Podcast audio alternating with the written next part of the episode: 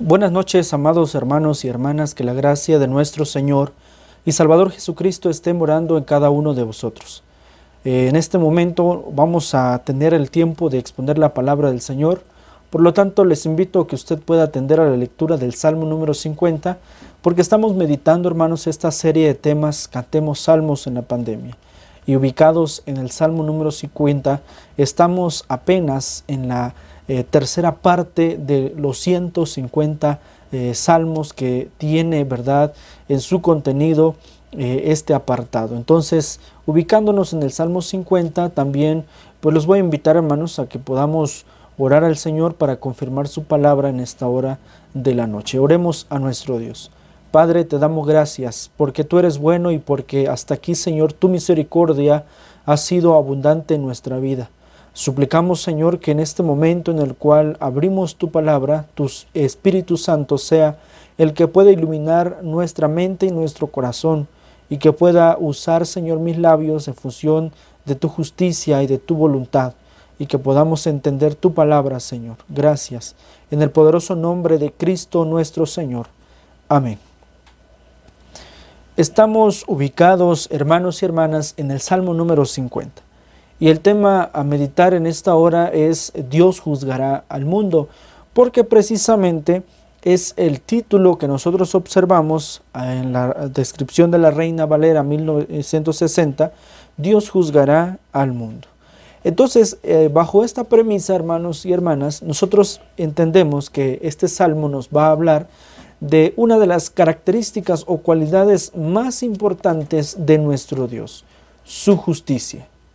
Dios es justo, hermanos y hermanas. Este es un salmo de Asaf. Es el primero de los salmos de Asaf que se enumeran en, esta, ah, en este apartado del libro número segundo. Asaf fue un gran cantante y un gran músico durante la época o la etapa, en este caso de David, o en los tiempos de David y los tiempos de Salomón. Y es eh, la descripción que nosotros tenemos aquí del Salmo 50 de lo maravilloso que era este, este cantante, este músico, en la manera en cómo describe y vamos a entender eh, este salmo número 50. Este es un salmo, amados hermanos y hermanas, que nos invita a reconocer a Dios en su justicia. Dios es un Dios justo y la justicia de Dios, que es muy distinta a la justicia que nosotros tenemos o la justicia que nosotros practicamos, porque de bien, la justicia es uno de los atributos que Dios comunica para con sus criaturas, pero que en efecto la justicia practicada por las criaturas no es nada comparada con la justicia eterna del Señor. Y es por esa razón que en la descripción del Salmo 50 tenemos una invitación a poder ver cómo Dios va a demostrar su justicia a través de su juicio que va a comenzar en la casa de Dios, que va a comenzar eh, en ese juicio de Dios y lo que visualizamos en pocas palabras es la demostración. El Salmo 50 nos habla de este poema tan maravilloso de la demostración de la justicia de Dios. Y es por esto que nosotros visualizamos desde el verso 1 hasta el verso número 6 la invitación y la advertencia. La invitación en primer lugar que Dios mismo hace para toda criatura, para todas las personas, desde principio a fin, desde eh, que un lado nace el sol y hasta donde se pone, como lo va a decir la escritura, y por supuesto la advertencia para quienes no, han no se han acercado a reconocerle a Dios. Dice la expresión en estos primeros seis versos. El Dios de dioses, Jehová, ha hablado y convocado la tierra. Desde el nacimiento del sol hasta donde se pone, desde Sión, perfección de hermosura, Dios ha resplandecido. Vendrá nuestro Dios y no callará fuego consumirá delante de él, y tempestad poderosa le rodeará. Convocará a los cielos de arriba y a la tierra para juzgar a su pueblo, Juntadme mis santos, los que hicieron conmigo pacto de sacrificio, y los cielos declararán su justicia, porque Dios es el juez. Y ahí vemos la expresión Selah, porque Asaf nos invita a reflexionar sobre estos primeros seis versos que se han descrito ya.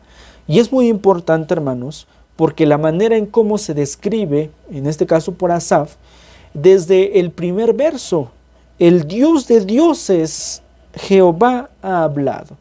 En la descripción Dios de dioses, lo que notamos aquí no es otra cosa más que hablar de lo máximo, hablar de lo superior, hablar de lo importante que es nuestro Dios, hablar de que después de Él no hay más, que Él es el Dios de dioses, Él es el Dios de dioses, el supremo Dios, el que no tiene comparación.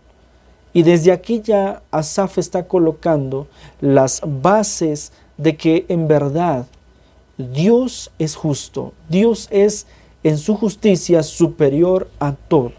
Por eso eh, vemos aquí la invitación que Dios mismo hace para conocerle, para reconocerle a Él en su justicia pero además lanza esta advertencia, porque convoca a la tierra, dice la escritura, desde el nacimiento del sol hasta donde se pone. ¿Qué es esta expresión? Eh, lo que alude principalmente a decir que nada ni nadie se habrá de escapar del juicio de Dios. Que no hay nada ni nadie que se va a poder escapar del juicio de Dios, ni aun su pueblo ni aún la iglesia. Por eso es importante que nosotros observemos eh, la expresión de este salmo. Desde Sión, perfección de hermosura, Dios ha resplandecido. Es decir, en el mismo lugar, Sión, ese lugar especial en donde Dios se ha mostrado para con su pueblo, desde allí Dios se ha revelado como un Dios justo. Pero ¿qué sucedió?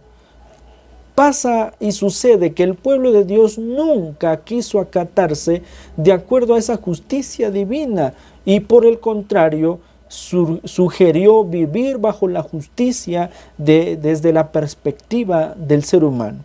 Y es por esa razón que desde allí dice en la expresión, Dios vendrá y no callará, y fuego consumirá delante de él, lo que alude, hermanos y hermanas, eh, la descripción de esa eh, advertencia que Dios está lanzando en función de su juicio divino. Y que además dice la, expresión del verso 4 que convocará a los cielos y a la tierra para juzgar a su pueblo. Es decir, en verdad, no hay escapatoria en el juicio de Dios. Esto es lo que visualizamos aquí. Por eso el verso 5 y el verso 6 dice Dios mismo, Juntadme mis santos, los que hicieron conmigo pacto con sacrificio, y los cielos declararán su justicia, porque Dios es el juez. Y aquí está, hermanos y hermanas, lo que mencionábamos hace un momento, que nada ni nadie se habrá de escapar del juicio de Dios. Incluso, hermanos, incluso aquellos, dice la expresión, que han hecho pacto de sacrificio con Dios tendrán que pasar en el juicio de Dios y Dios mismo les juzgará. Por eso aquellos que se han acercado a Dios de todo corazón no tienen por qué temer, porque Jesús mismo será su abogado, su defensor, porque Dios mismo le juzgará de acuerdo, en este caso, a ese sacrificio de qué tan real, de qué tan verdadero, de qué tan evidente ha sido en función de Dios. Por eso, eh, en la expresión del Selah, nos invita a reflexionar, nos invita a repensar lo que ya leímos, nos invita a analizar nuestra vida, hermanos y hermanas, para poder colocar también nosotros nuestra vida en función de ese juicio divino. De que en verdad nosotros, hermanos, nos presentemos delante de Dios en un sacrificio como lo expresa Romanos, que sea vivo, santo y agradable a Dios. Que ese sea nuestro culto eh, de acuerdo a la perspectiva y voluntad del Señor y no a la nuestra. Por esa razón, eh, lo que vamos a ver a partir desde el verso 7 hasta el verso 13 es el juicio de Dios. El juicio de Dios que viene precisamente para con aquellos que toman a la ligera a Dios, para con aquellos que toman a Dios como un juego y en verdad dicen amarle, pero no está su corazón cercano a Dios. Por eso eh, visualizamos a partir desde el verso 7 hasta el verso número 13 eh, en el contexto en el cual el pueblo se encontraba. Aquel pueblo que en, el, en el monte Sión había eh, visto la hermosura de ese Dios, de la justicia de Dios, y que no quisieron entender esa justicia, sino por el contrario vivieron bajo sus propias premisas, ahora se encuentran muy confiados. Y esa confianza los va a llevar precisamente a ser juzgados de la misma manera en que serán juzgados aquellos que no pueden acercarse a Dios, que no han podido reconocer a Dios como Señor y Salvador. Por eso dice la expresión, oye pueblo mío y hablaré, escucha Israel y testificaré contra ti. Yo soy tu Dios, el Dios tuyo. No te reprenderé por tus sacrificios ni por tus holocaustos que están continuamente delante de mí. Israel, en efecto, ya es considerado el pueblo apartado para el Señor, el pueblo especial de Dios. Pero Israel se confió en grande manera, porque como nación, como pueblo, eh, ellos vivían bajo la expectativa de eh, entender esa relación para con Dios en función de los sacrificios, en función de esas alabanzas, que cada vez más se fueron haciendo amenas y más cercanos a la perspectiva humana. Es decir, que fueron careciendo de ese amor, de esa entrega, de esa eh, vocación del corazón del pueblo para con Dios.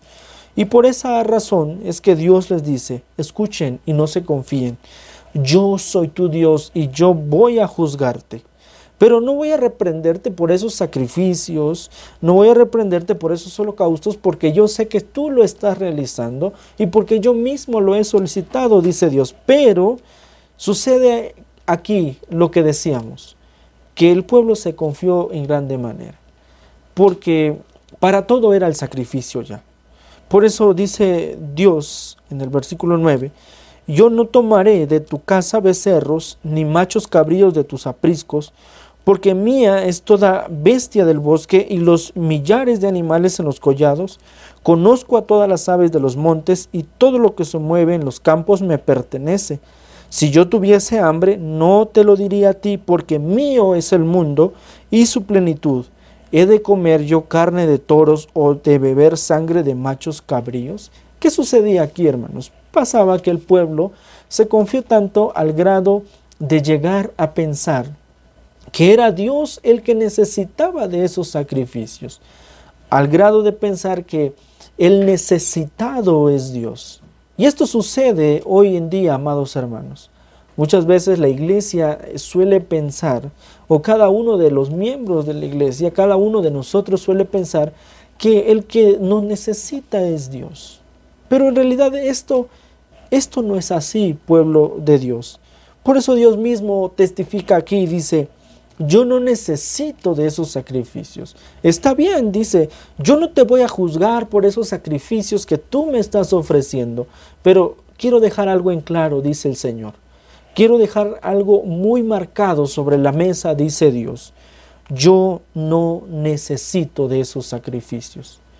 No pienses, le dice al pueblo de Israel, que con esos sacrificios el necesitado soy yo. Al contrario, dice el Señor, quien necesita de esos sacrificios para que en verdad Dios les pueda eh, eh, reconocer como hijos suyos, como pueblo especial, es el pueblo de Dios. Somos nosotros los que tenemos tanta necesidad de Dios. No pensemos lo contrario. Por eso Dios dice, ¿por qué ¿Por qué piensas tú que yo voy eh, a, ser tan necesitado de esos sacrificios si yo soy el dueño de todos los animales? Dice la expresión.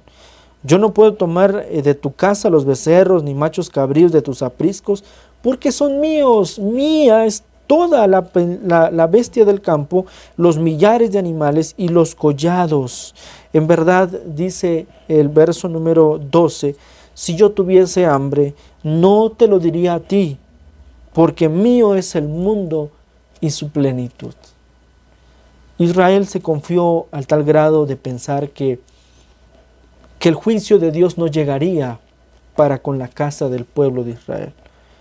Y hoy en día la iglesia vive en esa expectativa, llevando una vida muy light, llevando una vida llevadera, vaya, porque piensa y cree y se ha confiado al tal grado de que, de que no habrán de ser juzgados.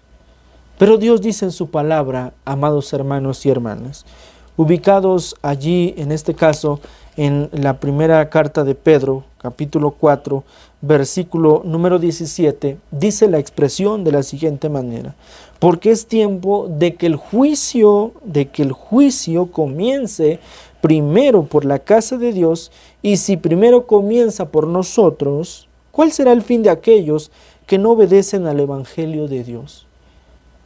Bien que nos coloca Pedro en este caso la expectativa del panorama del juicio de Dios, que comienza en la casa, en la casa de Dios, es decir, en la iglesia.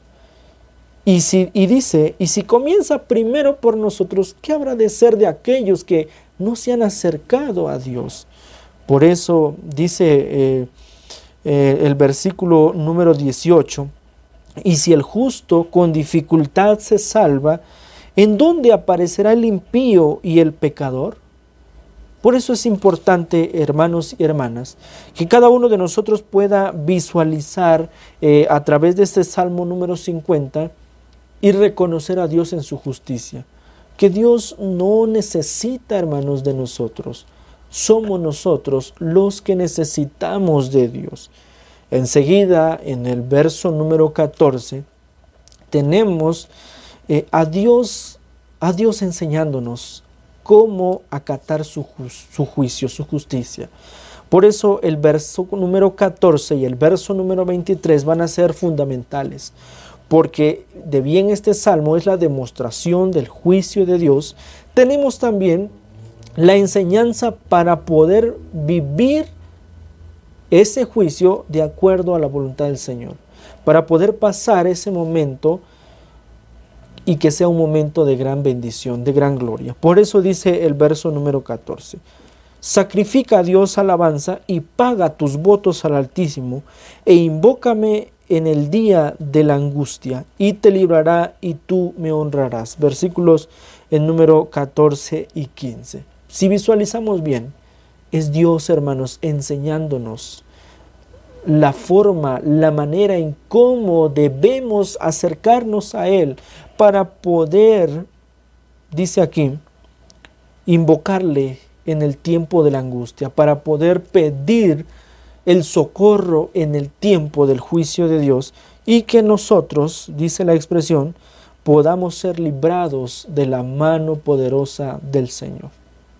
Por eso es importante que nosotros visualicemos, hermanos, que el juicio de Dios es una realidad que habrá de comenzar en la casa de Dios y que, de acuerdo a lo pronosticado por eh, Pedro, si el, justo, si aquellos que están en la casa de Dios con dificultad se salvan, ¿dónde estarán aquellos que no pueden acercarse a Dios? Por eso, esta es una invitación que Dios nos hace a nuestro corazón para poder venir delante de su presencia y reconocer que de bien vivimos bajo el tiempo de la gracia, del amor del Señor, pero que ese tiempo habrá de terminar y vendrá el tiempo del juicio de Dios, en donde todos querrán venir delante de la presencia de Dios, pero que lamentablemente será un tiempo muy tarde. Por eso, enseguida, desde el 15 hasta el 22, desde los versos 15 al 22, observamos una vez más este juicio que se está cumpliendo, que se está ejecutando en función de aquellos que están tomando a la ligera a Dios, de aquellos que dicen amarle, pero que su corazón está lejos de la presencia de Dios. Pero al malo dijo Dios, ¿qué tienes tú que hablar de mis leyes y que tomar mi pacto en tu boca? Pues tú aborreces la corrección y echas a tu espalda mis palabras. Si veías al ladrón, tú corrías con él, y con adúlteros era tu parte. Tu boca metías en mal, y tu lengua componía engaño. Tomabas asiento y hablabas contra tu hermano, contra el hijo de tu madre ponías infamia. Estas cosas hiciste y yo he callado. Pensabas que de cierto sería yo como tú, pero te reprenderé y las pondré delante de tus ojos. Lo que vemos aquí, hermanos, es el juicio que se está dando en función de, de aquella vida religiosa, de aquella vida que solamente aparenta ser eh, o tener en verdad a Dios en el corazón, de aquellos que suelen llevar una vida, eh, vaya, como lo dice la expresión, muy religiosa, pero que en verdad ellos son parte del mal también. Y es que en el pueblo de Israel se vivía esa justicia que decíamos en un principio, que no es comparada con la justicia de Dios, porque su justicia se daba ahora en función de, de los hombres y no de Dios. Por eso cuando tenían que juzgar al que en verdad necesitaba un juicio, dice la expresión, ustedes también estaban allí formando parte de él. Incluso hasta los tiempos de Jesús, el mismo Señor les habló a, aquellos que llevaban esa vida religiosa, a los fariseos, que estaban en el templo orando, que visitaban a las viudas, a los huérfanos en sus tribulaciones, pero que en verdad, en vez de ayudarles, solamente estaban haciendo lo contrario. Por eso el Señor Jesús les habla y les dice que ellos también serán juzgados. Y por eso aquí es una, es una invitación y es una advertencia que tenemos nosotros como pueblo de Dios, que tenemos nosotros como iglesia, de no ser como Israel, de no confiarnos y de no pensar que Dios, que Dios es como nosotros, que su justicia es como la nuestra. La nuestra que nosotros podemos observar, ¿verdad? Que se vende al mejor postor. Pero esto no es así, por eso Dios dice así, Pensabas que de cierto sería yo como tú, pero te reprenderé y las pondré delante de tus ojos. Dios no es como nosotros, su justicia no es como la nuestra. Por eso tenemos que tener cuidado, hermanos y hermanas, de poder cumplir nuestras promesas, de poder vivir todas esas palabras que salen de nuestros labios y de decirle a Dios, en verdad, te amo Señor, te amo Dios, porque en efecto, si nosotros decimos la palabra y vaya, nuestro testimonio, nuestras acciones son diferentes a lo que ya hemos propuesto, a lo que ya hemos prometido para con Dios. Déjeme decirle que Dios, hermanos, le habrá de juzgar. Por eso dice acá, entended ahora esto, los, los que os olvidáis de Dios, no sea que os despedace y no haya quien os libre. Por eso, hermanos y hermanas, no nos confiemos, porque el juicio de Dios habrá de llegar en un tiempo determinado. Por eso el verso número 23 es Dios otra vez dándonos su amor, invitándonos a poder acercarnos a Él y poder ser librados de ese juicio. ¿Cómo? Dice así, el que sacrifica alabanza, me honrará, y al que ordenare su camino, le mostraré la salvación de Dios. Por eso decíamos que tanto el verso número 14 y el verso número 23 es la demostración del amor de Dios, que se nos muestra para que nosotros podamos ser librados de ese juicio para que nosotros podamos en verdad ser sabios y atender a la voz del Señor que nos invita a presentar nuestra vida, nuestro corazón, como un sacrificio. que sea verdadero, que sea de verdad, que brote en la sencillez y en la humildad de nuestra vida, de nuestro corazón, porque el corazón contrito y humillado, dice el salmista, no desprecias tú, oh Dios. Es el que Dios no desprecia. Por eso, hermanos y hermanas, Dios nos quiere mostrar la salvación. Dios nos ha mostrado la salvación en Cristo Jesús. ¿Qué esperamos, hermanos? ¿Qué esperas tú amado amigo, amado oyente, que no te has podido acercar a Dios para confiar en Él, para creer en Él. Recuerda que si el justo con dificultad se salva, ¿dónde vas a quedar tú, amado amigo, amado oyente, que no te has acercado a Dios? Por eso hoy, ven a los pies de Cristo y atiende la invitación de esta palabra. Y nosotros, pueblo de Dios, no nos confiemos, porque Dios vendrá a juzgar desde donde nace el sol hasta donde se pone. Es decir, nada ni nadie se escapará del juicio de Dios. Oremos al Señor. Padre Celestial, te damos gracias, porque hasta aquí nos has ayudado. Te suplicamos en este momento, Señor, que esta palabra more en abundancia en el corazón de tu pueblo y que le sirva, Señor, de bendición para poder eh, poner su vida y su corazón al servicio tuyo. Que sea verdadero, Señor. Que sea de verdad. Que no haya mentiras en esas promesas y que todas se puedan cumplir.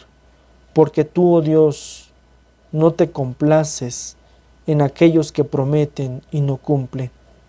Por ello en esta hora, Señor, que tu juicio se ejecute, Señor, con tu justicia, esa justicia que te hace único, mi buen Dios. Por ello, confirma tu palabra en esta hora de la noche. En Cristo nuestro Señor. Amén.